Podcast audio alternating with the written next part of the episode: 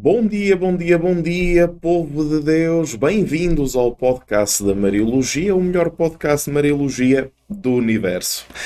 Sejam, sejam muito bem-vindos. Neste mês nós estamos no mês da Bíblia e hoje é o último podcast sozinho. Amanhã é feriado e depois, na quinta-feira, já regressa a professora Carol.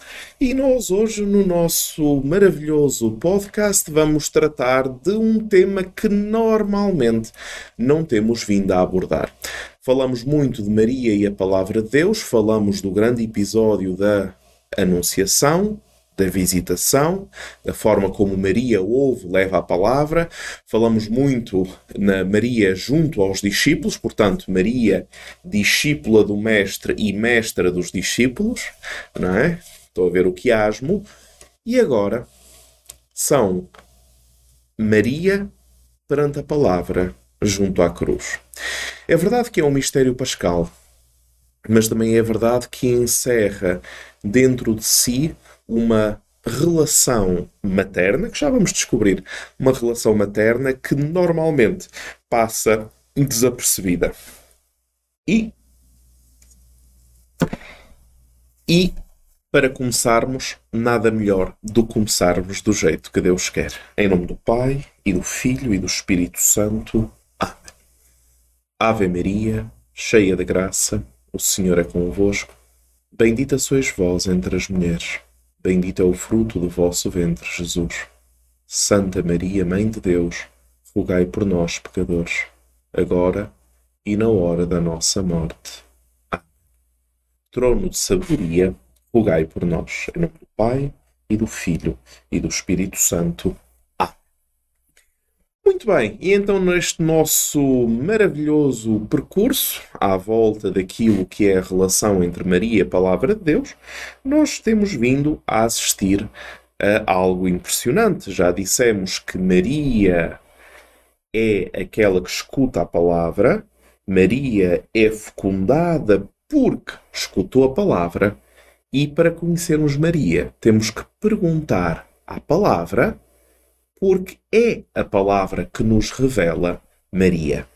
Interessante, não é? Normalmente é uma relação que não temos muito acerca de Maria e a palavra, mas, como já dissemos e tivemos a oportunidade na jornada bíblico-mariológica de o dizer, para além da palavra ser credível, nós continuamos a assistir de uma forma sistemática à ausência de referências a Maria quando falamos da palavra de Deus. Mas não é assim na comunidade dos cultores de, de Mariologia Bíblica e na comunidade dos cultores de Mariologia. Um podcast de Mariologia que pretende chegar a todos, ou pelo menos àqueles interessados, com o melhor que a Mariologia contemporânea oferece, a partir das fontes. Nunca nos esqueçamos, sem fontes, sem memória, não existe o espaço para se fazer a história. Muito bem, dito isto, eu estou a ver aqui, e vocês, se olharem para a base do nosso ecrã, eu estou a ver que nas nossas metas de intenção de missa para os próximos 25 dias, queremos atingir os mil reais, já vamos em 420. Se você pode uh, e deseja contribuir com uma intenção de missa a partir de um real, muito simples. Aponta o seu celular para esse códigozinho no canto inferior esquerdo do ecrã, coloca o seu nome, aparece para colocar a mensagem onde coloca a intenção de missa, decide a partir de um real quanto quer doar e esse dinheiro vai direto, no final de cada mês, vai direto para Ternópil, ou seja, para o centro de refugiados da Ucrânia. Sim, porque a guerra na Ucrânia continua e vocês lembram-se da promessa que nós fizemos ao padre Volodymyr, não serão esquecidos por nós. A comunicação social apresenta-nos sempre e de uma forma muito direcionada, manipulada, lá se vai o jornalismo isento, apresenta-nos muito ou tenta-nos condicionar em opiniões pessoais. A guerra na Ucrânia existe.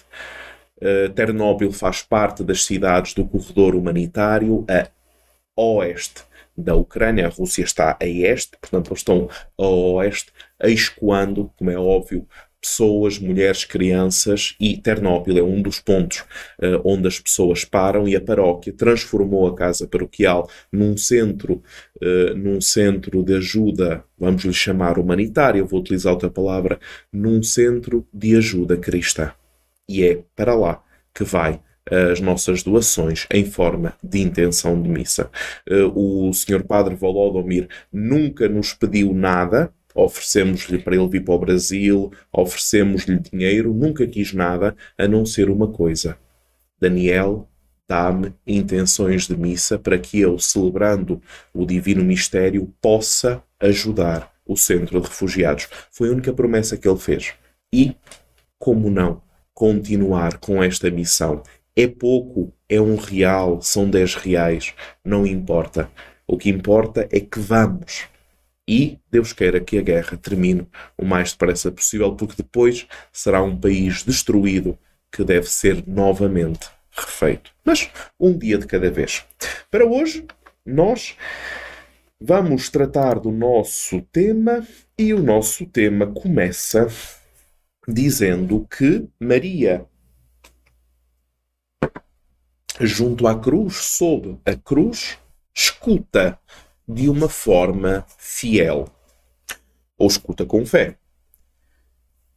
Quando nós temos a paixão e morte do nosso Senhor Jesus Cristo, nós estamos geograficamente em Jerusalém, fora né, da cidade de Jerusalém. Maria estar como fiel em Jerusalém tem muito significado. Jerusalém é para o povo hebraico, e Maria é, é filha de Israel, Jerusalém é a cidade da fé por excelência. É lá que se encontra o templo, é lá que se encontra a Arca da Aliança, é lá que nós temos a eleição divina e tu, Jerusalém, é lá que nós temos a filha de Sião. Claro que muita, muitas pessoas perguntam, sim, Daniel, filha de Sião, Sofonias, Zacarias, etc. Mas o que é isso de filha de Sião? Olha, Sião é um grande rochedo, não confundir Sião com Sinai. Sião é um grande rochedo que existe, uma elevação rochosa que existe em Jerusalém, sobre a qual David construiu uma fortaleza. O que é que tem a ver uma fortaleza com Nossa Senhora? Essa fortaleza nunca caiu, era inexpugnável. Porquê? Quando nós construímos uma fortaleza de, em cima de areia, aquilo que acontece é que é possível escavar por baixo das muralhas, escavar por baixo dos muros e derrubar a fortaleza numa, numa questão de cerco. Se eu construir uma fortaleza em cima de rocha, não é possível escavar. Não sendo possível escavar, torna-se muito mais forte. Então, quando chamam a, a filha de Sião, para a cultura hebraica, a filha de Sião correspondia um pouco à filha da fortaleza que não perece, porque a mão de Deus está ali. E de facto, Maria, junto à cruz, não perece. A fé de Maria permanece inabalável.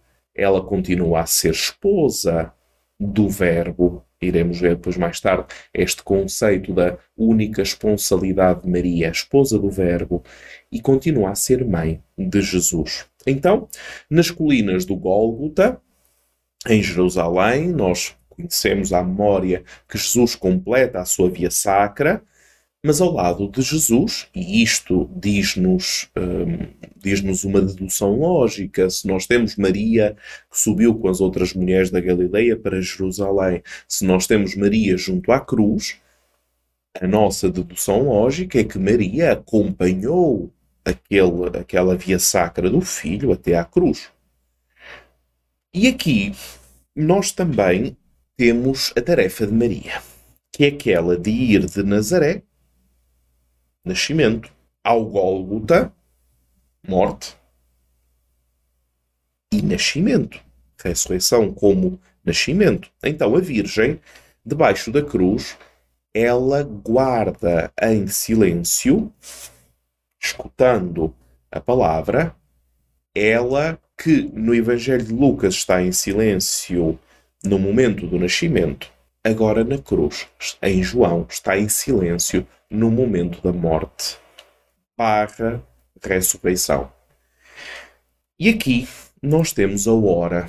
Vocês lembram-se que naquele primeiro versículo em Paulo, Gálatas 4.4, o primeiro versículo cronológico, vai dizer que na plenitude dos tempos encarnou. É? Nascida, uh, nascido de mulher. Aqui, nas bodas de Caná, vai dizer que ainda não chegou a minha hora. É? Mulher, ainda não chegou a minha hora. Na cruz, Jesus, pouco tempo antes, glorifica-me ao Pai, porque agora chegou a minha hora e no momento da morte tudo está consumado e dito isto expirou, ou seja, tudo foi levado à plenitude. Então Maria está no coração dessa hora, a hora que revela a plenitude dos tempos. Claro que isto é um, uh, é um discurso que nos vai dar pano para mangas no curso de, uh, na formação Filha de Israel de Mariologia Bíblica. Nós iremos dedicar aulas a esta questão da hora, que é uma questão, posso-vos dizer, é uma questão complexa. Contudo, se nós entendermos o que significa realmente, realmente o, o grande mistério da fé da palavra está lá está presente, só que nós precisamos, sabem do quê? Às vezes precisamos de um mapa, de forma a nós encaixarmos as nossas ideias para entendermos que a fé, sim, é transcendente, mas a fé como palavra é entendível, apreensível. E é isso que nós fazemos. Então, Maria, a fiel, não pede ao filho que ele deixa da cruz não pergunta ao filho porque tu fizeste isto conosco, como pergunta na perca no encontro do menino Jesus no templo, em Lucas 2,48.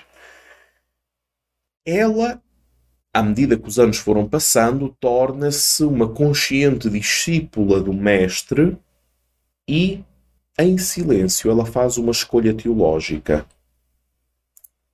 Junto-me, uno-me à imolação de meu filho porque ele promete a ressurreição e ele é Deus e Deus é fiel à sua promessa. Então, este, esta cooperação de Maria na obra da salvação, Jesus, único mediador, com uma mediação inclusiva e não exclusiva, Deus quer precisar de nós, é Deus, pode fazê-lo, e então nós dizemos, melhor, o Concílio Vaticano II vai dizer que o silêncio de Maria consiste amorosamente na emulação do, da vítima que gerara dentro de si. Então, o silêncio que entra dentro da emulação desta vítima na cruz. Mas melhor do que isto é deixarmos Lumen Gentium 58 falar. Diz o Concílio Vaticano II. Na vida pública de Jesus, sua mãe aparece de uma maneira bem marcada logo no princípio, quando nas bodas de Canaã, movida de compaixão, levou Jesus o Messias a dar início aos seus milagres. Durante a pregação de seu filho, acolheu as palavras com que ele, pondo o reino acima de todas as relações de parentesco, proclamou: Bem-aventurados todos os que ouvem a palavra de Deus e a põe em prática. Coisa que ela fazia fielmente. Assim, avançou a Virgem pelo caminho da fé, mantendo fielmente a união com seu filho até à cruz. Junto desta esteve, não sem desígnio de Deus, padecendo acerbamente com seu filho único e associando-se com o coração de mãe ao seu sacrifício consentindo com amor na imolação da vítima que dela nascera. Finalmente, Jesus Cristo, agonizante na cruz, deu-a por mãe ao discípulo com estas palavras: Mulher, eis aí o teu filho. Então, já vimos que Maria vai de Nazaré ao Gólgota. É chamada, é uma bela imagem que, que nós temos, Maria com uma cordeira, que nos advém de Militão de Sardes, Maria com uma cordeira, que participa na imolação do filho através da sua imolação à vontade do filho, que é a vontade do pai, e à promessa do filho, que é para toda a igreja. Então Maria não é apenas uma personagem, vamos aqui caricaturizar uma personagem passiva, vamos dizer assim, da piedade popular, que por acaso até uh, fala, ah meu Deus, quando sofreu a mãezinha do céu, então eu uno-me aos sofrimentos dela na Páscoa. É muito mais do que isso. É muito mais profundo do que isso. A escuta da palavra que Maria tem é uma escuta de tal forma profunda que no momento da cruz ela continua a escutar a palavra e a silenciar. Claro que nós hoje dizermos que uma mulher silencia, logo levanta-se o radar uh, de uh, suspeita, vamos lhe chamar assim. Mas se nós olharmos para aquilo que é e que nós falamos ontem sobre a questão da contemplação, a contemplação como um movimento dinâmico que tende a minimizar ou estatizar aquilo que são as funções, vamos dizer assim, externas do corpo humano para levar ao, ao ápice a inteligência e a um, e o espírito para se concentrar ali. E de facto nós vemos isso, mutatis mutandis, nós vemos isso muito bem nas aparições, quando os videntes entram em êxtase na presença de Nossa Senhora. Não é o único êxtase que o ser humano conhece, mas existe esta tendência para o imobilismo. E se nós estamos a ouvir uma coisa séria, normalmente estamos em silêncio a escutar. Não estamos a dialogar. Estão a entender onde, é que eu quero levar isto? Então nós começamos a entender, à medida que o tempo passa, nós começamos a entender a imensidão do que é que nós estamos aqui a tratar. Então, podemos concluir que Maria, sob a cruz, exerceu uma escuta omnicompreensiva. O que é que significa uma escuta omnicompreensiva? Estes termos esquisitos. Então pensem. Omni significa tudo em latim. Compreensiva vem de compreensão. Então, a, a escuta de Maria permite-lhe compreender tudo, ou compreender as diversas dimensões daquilo que está ali a, a, acontecer. Nós hoje, ou nós agora, iremos tratar apenas de uma simples dimensão, que é a dimensão do perdão. Porquê? Porque nós vamos percorrer ao longo destes dias as sete palavras de Jesus na cruz e nós vamos ver como existe uma, vamos lhe chamar, uh, conexão, relação, ligação entre a atitude de Maria, por um lado, junto à cruz, a atitude de Maria e as palavras de Jesus. Existe uma relação profunda e não precisamos de forçar a Sagrada Escritura. Precisamos de raciocinar, deixar que Deus nos leve nesse caminho para. Querem ver? Sob a cruz, Maria exerceu uma escuta omnicompreensiva. Muito bem. Maria, sob a cruz, não se calou apenas. Calou-se, silenciou, escutando. Os evangelhos não lhe atribuem nem sequer uma palavra.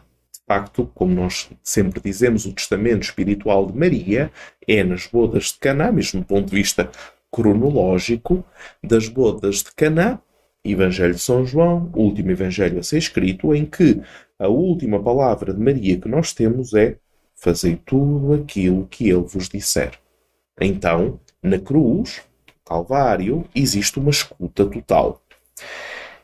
Existe uma linguagem não verbal de Maria, que também é outro dos problemas que nós temos vindo a enfrentar. Não existe apenas linguagem verbal.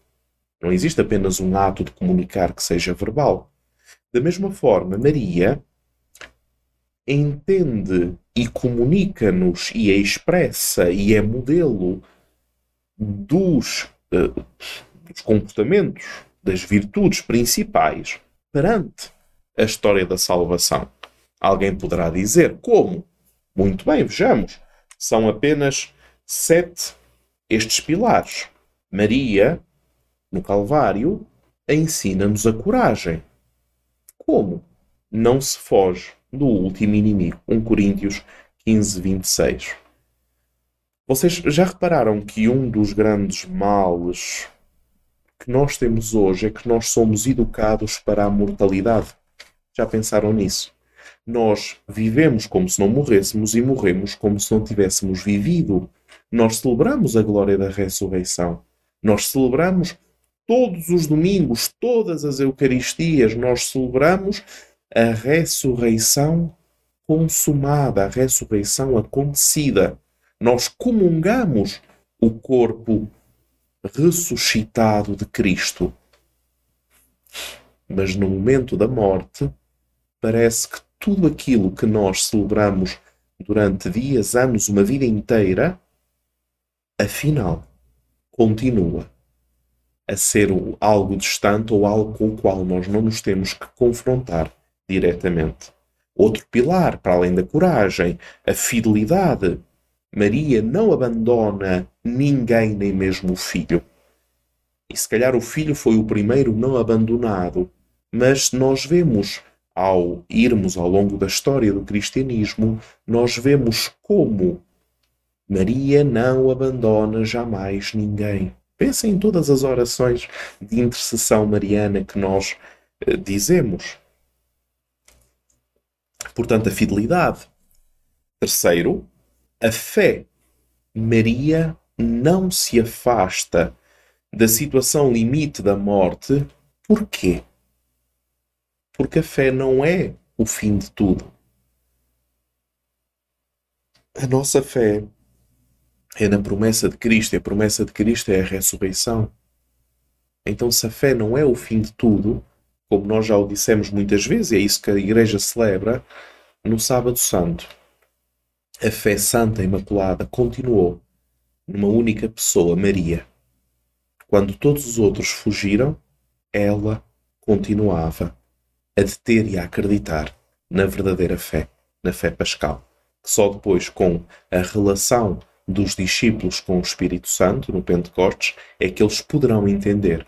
E porque entenderam, anunciaram. E porque, anunciaram, de geração em geração foi anunciado, até chegarmos a nós hoje, aqui, em 2022. Consistência. Ora, aqui está um termo que é um pouco estranho na teologia, mas pode ser utilizado. Consistência. Porquê? Maria não nega o encontro com a morte. Nós podemos tentar negar o encontro com a morte, mas se nós o fizermos, nós estamos a negar o sentido da vida. Deus libertou-nos da morte. Deus deu um sentido ao nosso morrer. E Maria não nega esse sentido. E, como tal, está de forma consistente, seja no mistério pascal naquele tempo, seja no peregrinar da fé em direção à Jerusalém Celeste, que é a nossa vida. Depois, seriedade. Outro termo estranho, não é? Seriedade. Maria, a mulher da seriedade. Daniel, o que é que isso significa? Sob a cruz, Maria não discute, mas confia em silenciar a experiência de testemunhar a morte do seu filho com o que isso significa para ela. As coisas da fé são coisas sérias. Nós em Portugal temos um dito muito interessante que com Deus e com os anjos, hum, desculpem, com Deus e com os santos não se brinca. São coisas sérias. É, temos este dito. Depois, outro, e esta é uma virtude que hoje em dia nos falta um pouco, a paciência. Sob a cruz, Maria não reclama não contesta aqueles que crucificam o Filho. Sob a cruz, Maria não reclama, não contesta aqueles que crucificam o Filho. Bonito, não é? Não contesta porque tem fé, consistência, seriedade, coragem, fidelidade. Depois, o paradoxo. Paradoxo. Paradoxo é contradição. Já, nós já vamos ver o que é que significa esta contradição. Paradoxo é contradição. Então, parem. no coração da hora. Já falamos sobre o coração da hora. Pai, glorifica-me porque chegou a minha hora. No coração da hora, Maria aceita o perdão como princípio de vida. E aqui está um dos mistérios principais da redenção humana, que é aquela do perdão. Eh, nós estamos muito habituados eh, a frases como esta: eh, eu perdoo-te, ou então piores, eu perdoo, mas não esqueço, etc. Pensem comigo. Maria é a cordeira junto do Cordeiro de Deus. O único sacrifício humano que pode ser feito a partir do mistério pascal é um sacrifício por Cristo, com Cristo e em Cristo. A vítima, o sacerdote e o altar são a mesma pessoa. Nós já não podemos aceder a Deus se não for através da filiação adotiva do filho, através do batismo. Até aqui, penso que não seja muito complexo, são os rudimentos da nossa fé.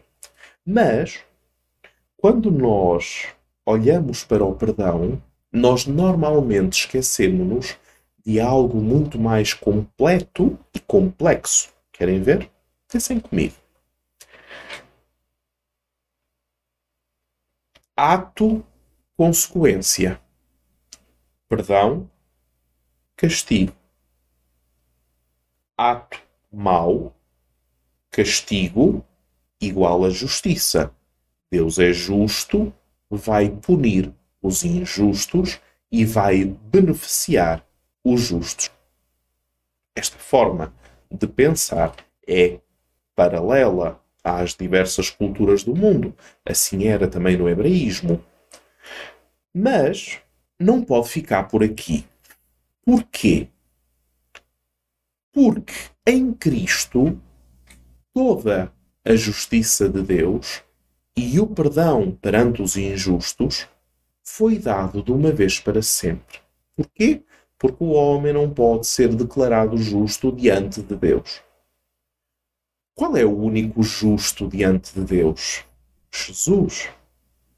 Então, ao ser o cordeiro, dentro da cultura hebraica, o cordeiro imolado, aquele que tira o pecado do mundo, ele não diz que o mundo não peca mais ele diz que a consequência do pecado, de uma vez para sempre, foi perdoada e que aquilo que nós temos de fazer é disponibilizarmos-nos a abraçar essa salvação que nos conduz à ressurreição, a única porta. Então, quando nós entendemos isto, nós começamos a ver como tudo aquilo que nós temos, que nós somos, no final da nossa vida, se reduz a uma coisa. E essa é a primeira palavra de Jesus. Pai, perdoa-lhes, porque não sabem o que fazem. Por que é que Jesus pede o perdão para esta gente? E ali está Maria, porque Jesus é a paz. Porque, vejam Efésios 2,14. Porquê que Jesus é a paz? Porque entre Deus e homem sempre existiu na história de Israel e existe em todos os tempos e em todos os locais uma balança que não funciona. O homem quer ser justo, o homem não é justo, o homem quer ser santo, o homem não é santo. E vemos, ano após ano, e quem estudar um pouco de história vê isso, ano após ano, pessoa após pessoa, família atrás de família, olhamos para dentro de nós mesmos e nós entendemos que não conseguimos, porque não depende de nós. É outro dos dramas, vamos dizer assim, das, dos dramas fortes do cristianismo, não depende de nós. Porquê? Porque dependeu de Cristo. Por isso é que na carta aos Colossenses vai ser dito que Cristo fez-se pecado. Que é que, não estamos a dizer que Cristo pecou, estamos a dizer que Cristo fez-se pecado. A partir do momento em que Cristo se faz pecado, a cruz, como ato de justiça questionável, mas como ato de justiça romana, aliás, a pior das condenações, justamente, era a crucifixão. Jesus não foi o primeiro a ser crucificado e não foi o último. Então, reparem, Jesus é crucificado, a justiça romana crucifica aqueles que infrangem as leis. Então Jesus fez-se pecado, porque pecado ele foi justificado, justiciado pelo homem, que declarou que aquilo que Jesus era é pecado, ele vai ser crucificado, vai morrer, mas ele é inocente perante o Evangelho. Então o inocente foi condenado. Mas não é apenas a falsa, uh, como dizer isto, não é apenas o falso julgamento de Jesus que torna a cruz o altar, o perdão máximo. É porque Jesus, no grau máximo de injustiça humana, ele torna-se o único caminho de justiça. Que é como se dissesse: Daniel, tu podes tentar fazer tudo na tua vida. No final, se tu não vens através de mim, que sou o caminho, a verdade e a vida, tu não conhecerás a salvação. Então, tudo aquilo que tu erras, erraste e errarás, eu já me coloquei no lugar onde tu devias estar. Eu já lá estou. E é neste caminho da cruz que tu entrarás para alcançar a ressurreição que eu, Jesus, te vou dar, te vou doar. Não porque tu mereces, mas porque tu acreditas. Então nós vamos pegar nisto e vamos fazer a pergunta e terminamos. Onde é que está Maria? Maria, que é aquela no ventre da qual foi gerada a paz que é Jesus, a paz entre Deus e os homens que é Jesus, está junto a Jesus no evento do perdão máximo da cruz. Temos a experiência do perdão do crucificado perante o bom ladrão, mas esse perdão é universal, é escatológico.